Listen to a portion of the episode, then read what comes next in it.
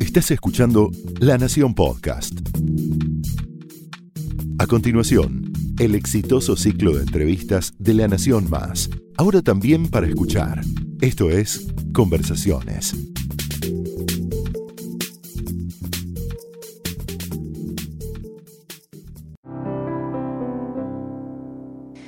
Bienvenidos a Conversaciones en la Nación. Mi nombre es Yamila Trautman y hoy estoy junto a Grego Rosselló. Muchas gracias, Grego, por venir.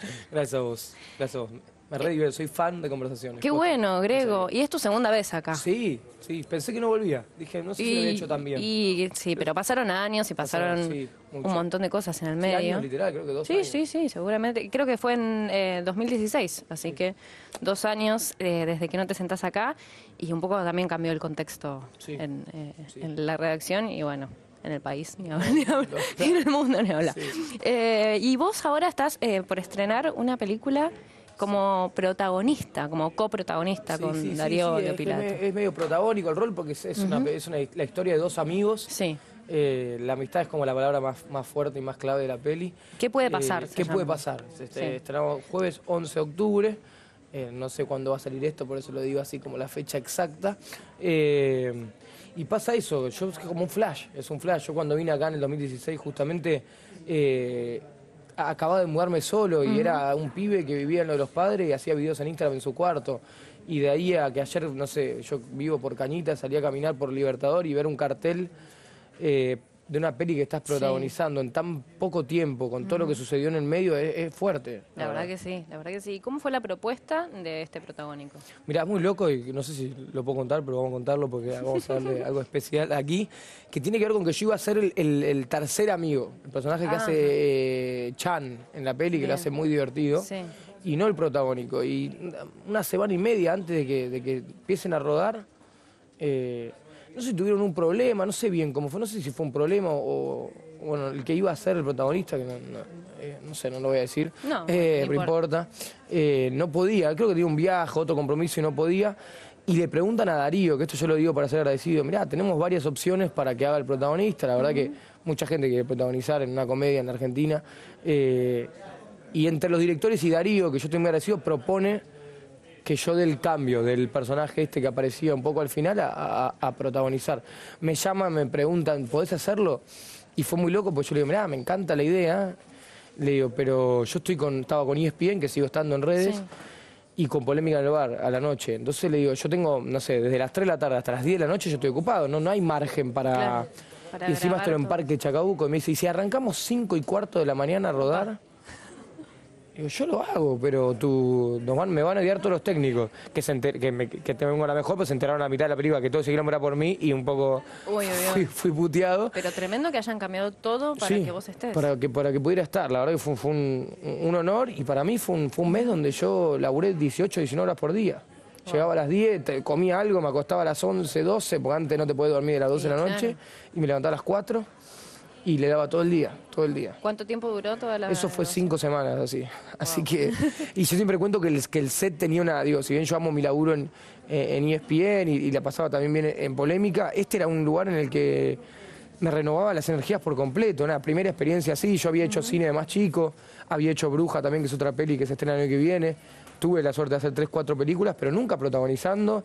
eh, con un tipo como Darío que pasó a ser amigo en la vida real. Digo, hay una cosa que tiene que ver con la química que, que si no, no, que si no está, digo, Ricardo Darín probablemente la pudiera actuar. Yo no sé si tanto. Y digo, Darío es un gran actor y yo considero que lo que dice en la peli está bien. Dejo que lo diga el resto, si lo digo yo es raro. Pero la química sí es algo que es, fue un flash. Desde el primer ensayo que nos juntamos a ensayar, eh, ah, ah, hoy soy amigo de él y, y la verdad fue muy loco. ¿Y en la ficción son amigos? ¿Cómo es la historia de estos dos? La historia de mi personaje es una especie de es un, un salame, un, un tincho, como dicen hoy, hoy Sí. los pibes, un pibe que, lo- que la vida le pasa porque las minitas, como digo, una cosa que si se quiere un tanto machista, porque lo es, eh, con un amigo que es todo lo contrario, que es sensible, que, es, que, que tiene 30 años sigue viéndolo a los padres, que quiere, quiere ser un inventor, quiere ser el próximo Steve Jobs, y el mío quiere hacer una fiesta y nada más. Eh, vive viendo películas yankees, por eso mucha gente le dijo, hey, se parece a tal película, va por es una parodia, está, está apuntado. Ya el nombre remite a, qué pasó ayer. A qué pasó ayer, la peli remite a ese eh, Proyecto X, creo que es la de la fiesta gigante, y es una mezcla de eso, parodiándolo por completo. Mi, mi personaje raro tiene una remera que tiene la bandera yankee. O sea, y hay, está ese argentino que piensa que, que todo todo pasa por, digo, todo lo bueno pasa en Miami, en Hollywood, en Estados en Nueva York, en Estados Unidos, ¿no? Y, y, se va a ir dando cuenta que no, no todo pasa por ahí. Está, muy divertida, creo que es, un, es, una película de género, que no, no existe el género todavía en Argentina. no, hay, no salen 20 películas de comedia, comedia adolescente al año. Eh, Así que fue, fue, fue todo un honor y, creo que, se realizó bastante bien. ¿Y el resto del elenco?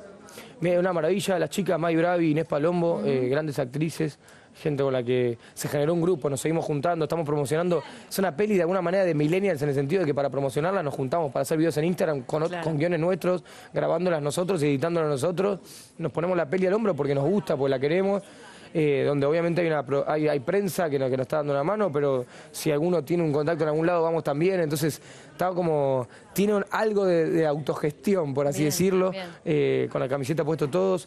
Eh, un honor laburar con Emilio Dizzi, que la verdad fue, fue su última peli y yo lo digo siempre porque es así, porque es verdad que tiene que ver con que las ganas que tenía de laburar él eran impresionantes. La verdad no, no, no estaba mal, pero no estaba bien él. de hecho, falleció muy poco tiempo. Esto fue el año pasado y claro, él murió a, principios de este año. Marzo, exactamente, exactamente. Eh, y, siempre destaco la generosidad, porque la verdad que vos decís, un tipo que está en un estado de salud grave, que hizo 32.000 películas, que tiene una carrera súper vasta y demás a un pibe que viene de las redes sociales, que está protagonizando una peli en la que él tiene un personaje chico, porque él tampoco podía hacer mucho, la verdad, y eso el personaje de la peli eh, eh, era ese, no, lo podían tampoco modificar tanto porque fuera Emilio Dizzi. Y era corte y vení, nene, vení hace esto. Y por ahí era contrario a lo que me decían los directores, pero me están diciendo, no le debo bola. sí. Y tomaste Y, lo tomaba y eran goles. Y la verdad que, que, eso, viste, se quedaban los almuerzos siempre con sentido del humor, era el jodón de los almuerzos como si tuviera 20. Entonces, eh, me queda eso.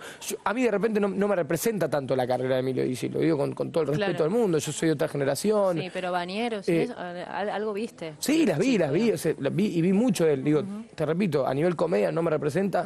Creo que esta peli va por otro lado, no va por ahí. Yo, sí, sí, sin duda. Eh, es otra generación. Es otra generación, pero, pero tener en consideración y, tomar la dimensión del tipo con la carrera que tuvo, de, tener la generosidad y un flaco que de comedia sabe y sabe un montón, eh, fue algo súper lindo. Lo mismo, digo, eh, sin matarlos, me van a retar jodiendo, pero digo, lo mismo con Mirta Busnelli o Aldo Santoro también, otra generación y, la generosidad de Motorhome y Mirta, que a mí es una genia, y que cuando los vean en la peli van a ver que son dos señores actores, es impresionante lo que hacen. Es una participación chica y está, son los padres de Darío, los padres de este chico que tiene este amigo insoportable, amigo Osvaldo. Viste que siempre nos pasó que fuimos el amigo de alguien que le caíamos mal al papá por quilomberos. o, a mí por lo menos me pasó. Eh, y nada, la verdad que una, una experiencia increíble. Bien, ¿y Luciana Salazar también? Luciana Salazar Luli también, que me olvidado Luli, me va a matar. Eh, Luli que para mí era como, era, para mí yo todavía estoy metiéndome en este mundo, era como conocer a alguien de la tele. ¿Quién es más de la tele que Luciana Salazar? Claro, claro, eh, no, pero re, re, re contra humilde, buena onda, jodona.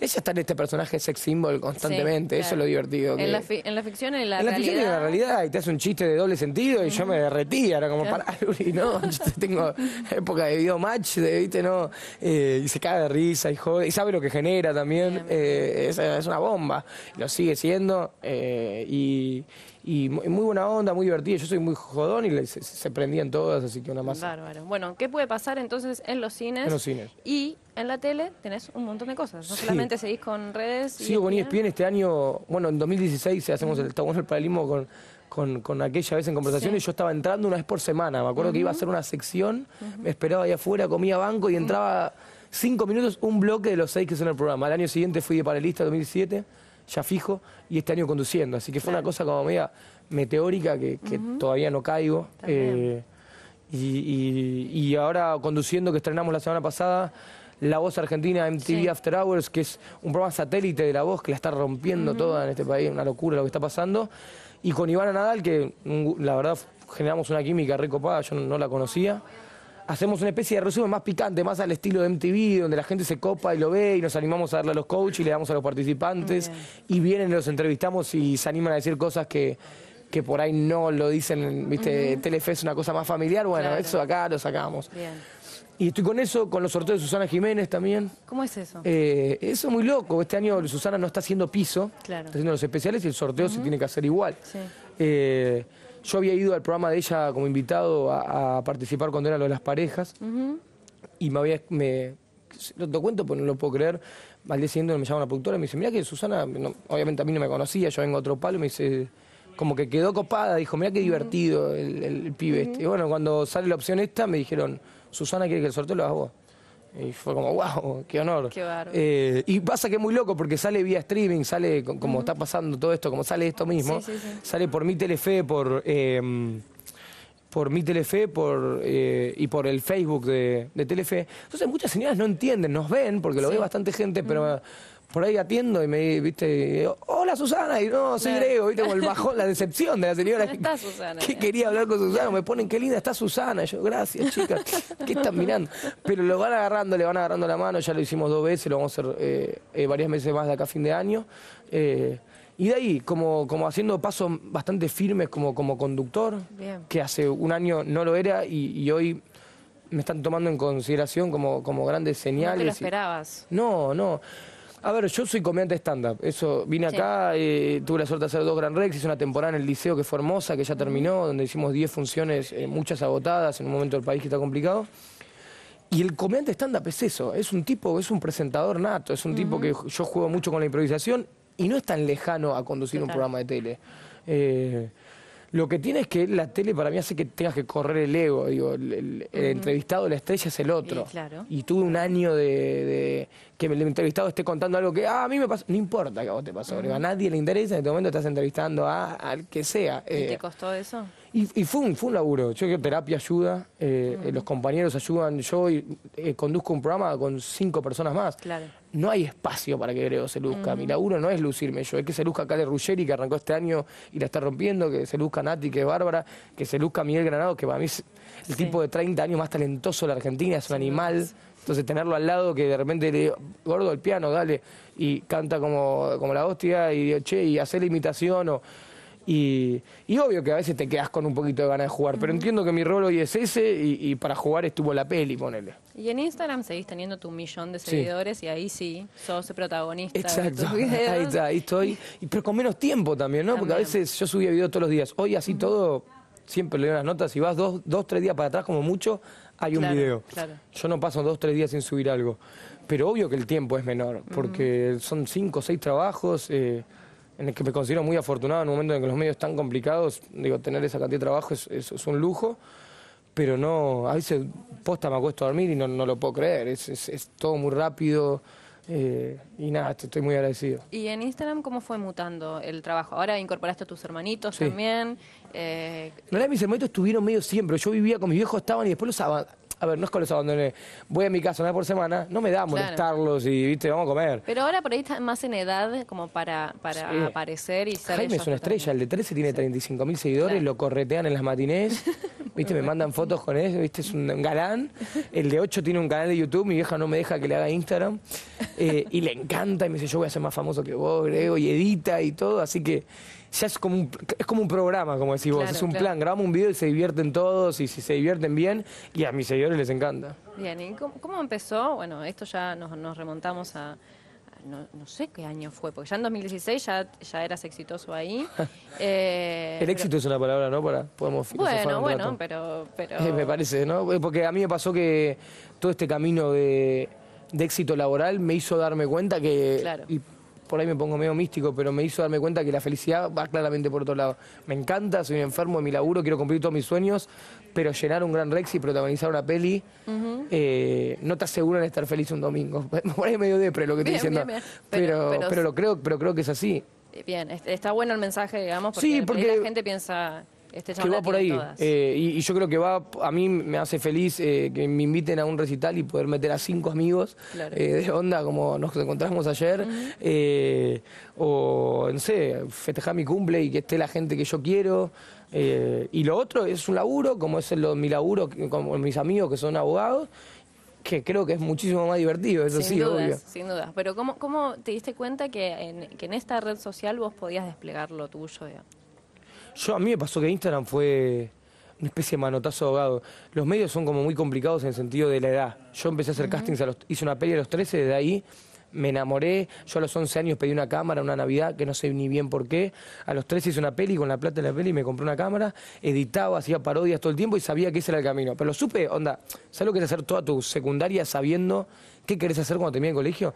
Es lindo y es desesperante porque empecé a hacer casting, yo estuve metido en el mundo de Cris Morena full, no se me dio, tuve, pasé por todas las tiras, por Aliado, por Casi Ángeles, en la esquina de enfrente con Patito Feo y siempre era Árbol 1, eh, te juro, en Delivery 3, y era ir a hacer los bolos y volver llorando a mi casa en el 60, de Bolivia de Martínez, diciendo, esto no se va a dar nunca, y mis amigos a los 15 años no estaban preocupándose por nada. Yo sabía lo que quería terminé el colegio y dije, loco, esto es muy difícil, me metí a estudiar historia en Ditela, me recibí, tuve una beca, a la par me metí en el Yuna porque una como una especie de mensaje a mis viejos, más que nada, hay que decirlo. Me dijeron, no, loco, ¿vos te gusta eso? Metete en la Universidad de Arte. Bien. ¿Y la historia de dónde salió? La historia salió como una especie de plan B que no le recomiendo a nadie, en el sentido de, porque se supone que el plan B era por cuestión económica, no te vas a llenar de Claro, plata no, no, no era como, por ahí. como historiador, pero era algo que me gustaba, siempre me gustó, y era algo, ¿sabes qué? Que, que sentía que no me condenaba a nivel destino, ¿viste? Como sentía que estudiaba abogacía, Claro. capaz, eh, pum, de repente te consigue un laburo a alguien, no sé qué, y sos abogado el resto de tu vida. Acá era como poder patear un poco más esto hasta ver qué pasara. Entonces terminé la facultad con, la hice en tiempo y forma, con 23, 24 años, arrancando a hacer stand-up en bares, y por primera vez me sentí útil de verdad. Pues yo iba a los castings, sentía que actuaba bien, pero no que era eh, Ricardo Darín en potencia. Pero ¿y el stand de dónde, de dónde salió? digamos? Hice un curso, Google, curso. Termino el curso de tres meses, bares, a la gorra, por 200 pesos, por 500 pesos. Era una plata que me entraba, sentía que me dependía de mí mismo. Vivía con mis viejos, obvio, pero me bancaba mis, mis boludeces yo. Eh, y ahí dije, loco, bueno, estoy siendo gracioso, que necesito público. Subí, hice el manual del comediante estándar, que era subir el video a YouTube, como han hecho Luca Lauriente, Luciano Mellera, Sanjeado. No pasó nada, no lo vio nadie. No funcionó. Probé Twitter, cero fab, cero retweet. Y probé Instagram, cuando nadie había hecho nada en Instagram, cuando muy poquito. Santi Vázquez, eh, que siempre me acuerdo de él, eh, Santi Maratea. Éramos tres, cuatro haciendo esto en Instagram. eh, y comediante stand-up ninguno. Y fue loco porque es, yo lo digo y por ahí queda medio agrandado y siempre me cuido de no caer en eso, pero yo a los 24 años me paré en un escenario en el Gran Rex, que es el teatro más grande de Argentina, eh, haciendo historia, haciendo el primer comediante stand-up que, que- que se paraba en ese escenario, lo repliqué y fui el segundo porque tuve la suerte de hacerlo de vuelta. Y entonces es muy loco, no sé cuántos pibes pasaron de hacer un video en Instagram a protagonizar una peli. Entonces, eh, la verdad que es, es un flash. Sí, el, el camino, digamos, es, es bastante Raro. raro, inusual, totalmente, eh, pero te sirvió, digamos, o sea, era lo que vos querías, finalmente lo lograste a través de la virtualidad, Sí. eh, sin dudas por la era. Sí, obvio, obvio. Hubo un cambio de paradigma que me ayudó un montón, totalmente de acuerdo. Y que después pasó y, y no se me caen los anillos en absoluto. Y a, y a partir de ahí aparecieron pies que son que tienen más reproducciones, que tienen más seguidores, Claro. que hasta son más graciosos, Sí, sí. que los felicito, que los miro en mi casa y me río. Y que cada tanto cuando uno de ellos pone, hey, loco, esto empezó porque un pibe. Para mí es un honor y yo digo, no, te va como te va, pues sos un capo. Y, y- y si sirvió de algo, fantástico. ¿Y ¿Cuál es la diferencia en, en el público y en la forma de hablar, digamos, eh, virtualmente o sobre el escenario? ¿Notabas diferencia de la Sí, gente? eh, eh, a ver, un video, después de 2000 videos como he hecho yo y como hacen la mayoría de los chicos que les va bárbaro, no, pero digo, uno o dos videos virales, medio que puede tener cualquiera, pensando en que vos pensás la idea, la idea te la puede haber dicho otro, se te sentás, lo editas al video, le pones musiquita, hace que quede lindo, fantástico. El escenario en el estándar, por lo menos, es un Claro. micrófono, una luz, y, y si no hace reír, no se te ríen, no le importa nada, digo. El, el, el fervor del que es fan tuyo, que encima yo jode que no tengo fanáticos. Para mí mis seguidores son gente racional, no es que tipo, a mí la gente me grita, Grego, sacado en la calle, tipo, Grego, qué bueno lo que haces, o, o Grego, no me gusta. si Por querés. suerte, o preferirías que, que sea más yo creo que comercialmente sirve la pasión, y, pero no, yo no esfuerzo nada y, no, no, no, critico nada, de, no, tengo fans tipo Lali, yo tengo gente que es recopada, que me cruza en el peaje o en el supermercado, que viene al teatro y eso lo que tiene es que tiene una vara de exigencia muy alta, ¿viste? Porque el tipo que le gusta lo que hace, pero le gustan tres videos y el cuarto no, te lo hace saber. Y en el teatro lo mismo, le gustan tres chistes, no te regala una risa. Entonces, creo que la diferencia es eso, es, es es mucho más, a mí me gusta mucho más, porque es mucho más sincero, mucho más eh, real, pero también es mucho más exigente. ¿Y con Ridículo Stand Up qué, pasó? O sea, ¿cumplió su ciclo? No, vamos a seguir. Ah. Yo, viste, a, eh, hashtag Macrisis, no, pero eh, sí, pero sí. Digo, la gente del teatro es un poco lo primero que corta. Nos fue muy bien, íbamos a hacer cuatro funciones y terminamos haciendo diez. Estoy bajo la, la producción de Gustavo Yankelevich, que es como un repaso en mi carrera, estoy muy contento. Eh, y optamos por eso, hicimos un ciclo de 10 funciones que, que, anduvo bárbaro, algunas funciones con más gente, otras con menos. Yo soy como muy malo haciendo marketing trucho, como todo el mundo dice, te dicen, no, decís que todas estuvieron repletas, yo soy como muy sincero. Hubieron muchas que estuvieron muy llenas, otras que no tanto, pero todas salieron bien. Mi exigencia en la edición dan 500, si hay 200 o hay 500, eh, yo me importa que para la gente que está salga lo mejor posible. Eh, para mí el stand-up es mi es como mi kiosco, es, mi, mi, lugar que pase lo que pase, a mí lo que más me gusta es pararme un escenario. Si se da una peli, fantástico, si seguimos con la tele también, pero eso es como lo mío. Y fue mutando el espectáculo a lo largo Sí, recontra. Bueno, retiré No Entiendo Nada, que fue el primer unipersonal, que es lo que vine en su momento a promocionar acá. Estrené Ridículo en el Rex, en un momento en el que tenía muchas rutinas acerca de mi expareja. Claro. Y de repente corté. Entonces, el, stand-up que es medio autobiográfico. Todo lo, ego, digamos, lo juego ahí.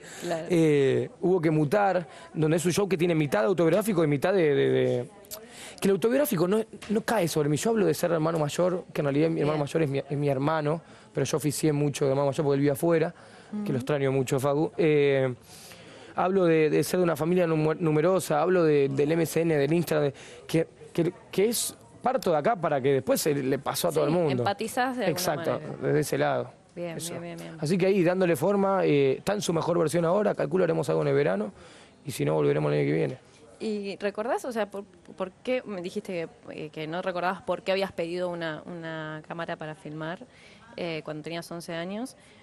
Pero, ¿cuáles fueron, digamos, las primeras influencias? ¿Qué es lo que veías en la tele? ¿O por qué querías ser, esto? Ese de los 11, yo vivía en Estados Unidos, vivía mi viejo en, Miami, eh, laburaba en un banco allá.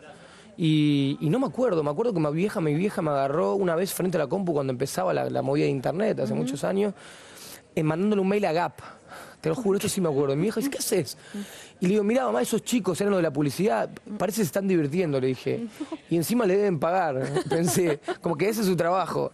Y, y me acuerdo que ponerle veía, no sé, Lizzie McGuire, veía cualquier serie que, que fuera en Disney, y me quedaba al final a ver si había como un mail para, para mandar, para mandar algo. Pero Digo, tengo una tía actriz que fue que es Bernadita García Antillán, que laburó muchos años y, que me metió un poco, pero eso fue por mi tía, fue porque sí. Y mi vieja me acuerdo que me decía, no sé, una Navidad le pedí una cámara, la Navidad siguiente le pedí un trípode. Y un día me dijo, joder, me dice, ¿no puedes pedir una pelota de fútbol? No, sé ni dónde comprarlo. ¿Dónde viste? o sea, ves, va, y no era una cosa muy rara para un pibe de 11. Y sí, y me acuerdo que volví acá, cuando pues, vivimos tres años afuera, viví acá, y era molestar a mis primos, che, grabemos, y y fue siempre por ahí. ¿Y, qué veías? ¿Qué, te inspiraba? O... Mira, ya de, un poquito más de grande eran eh, todos los, las, las, sitcoms de afuera, eh, Friends, Seinfeld, los comediantes, eh, yo soy como enfermo de Jimmy Fallon, de Letterman, yendo más para atrás, de esta cosa de, meterle comedia a todo. Digo, yo te conduzco un, programa de televisión, pero al, entrevistado tratemos de sacarle la anécdota más divertida. Vamos a reírnos, vamos a pasarla bien. Y tratemos de, no sé, nosotros hacemos una sección y ESPN llama Grego Soltero, donde yo hago como citas con todas chicas famosas. Pasaron todas, por eso te vinieron un montón, se recoparon. Eh, o sea, Au Casanova, Lola Morán. Eh, no sé, ahora estoy haciendo con las chicas el programa, pero no me.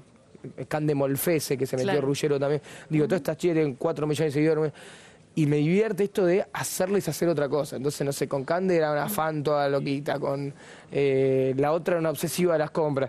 Y esto que vi siempre en estas influencias afuera, donde que les decimos que es más glamoroso, porque sí, entra Tom Cruise y hacen que Tom Cruise haga Claro, claro. de que, no sé, que tiene un tic de que le pica la nariz y nos reímos todos. Y creo que se re puede hacer acá y que se ha hecho, de hecho. Bien, bien, bien. Como no emular, pero, pero sí tomar de, de estos sketches de afuera que funcionan. Claro, exacto. Eh, sí, no, no, no, jamás es la, no vamos a hacer la, la misma sección, pero sí emular esto de, de que se puede hacer algo ficcionado eh, y medianamente lindo. ¿Y qué opina tu familia ahora que te ve en, en la calle con los carteles y en- eh, conduciendo programas y demás? Ellos son como el, el- el- Yo soy como muy exigente, estoy como siempre mirando. O sea, ahora estoy pensando qué vamos a hacer en el verano, qué va a pasar el año que viene.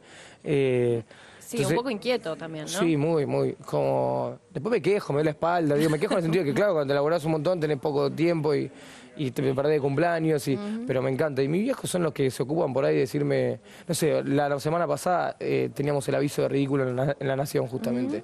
Y mi viejo, media hora antes de ir para el teatro, me la manda, me le saca foto al diario y me la manda. Y me dice, ¿vos te acordás que llevabas un parlante para actuar para 30 personas? Mira. Sí, le digo, pa, gracias, poner esa función, sabíamos que no iba a estar agotada y unos por ahí se que huelgan esa y me dice, andá y disfrutá, que vas a uno de los teatros más lindos de Buenos Aires, promocionado en el, en el diario más importante del país, que no lo digo porque está haciendo la nota acá, porque de verdad lo considero así.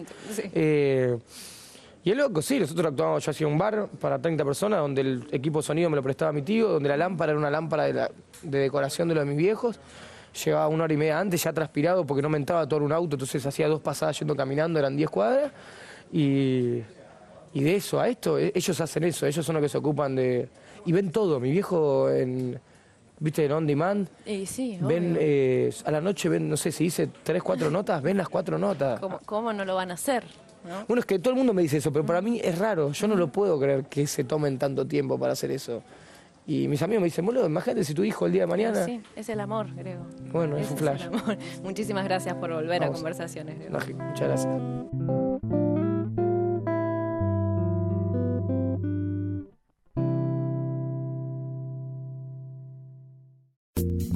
Esto fue Conversaciones, un podcast exclusivo de La Nación. Escucha todos los programas de La Nación Podcast en www.lanacion.com.ar. Suscríbete para no perderte ningún episodio. Estamos en Spotify, Apple Podcast, Google Podcast y en tu reproductor de podcast favorito. Seguí escuchando La Nación Podcast.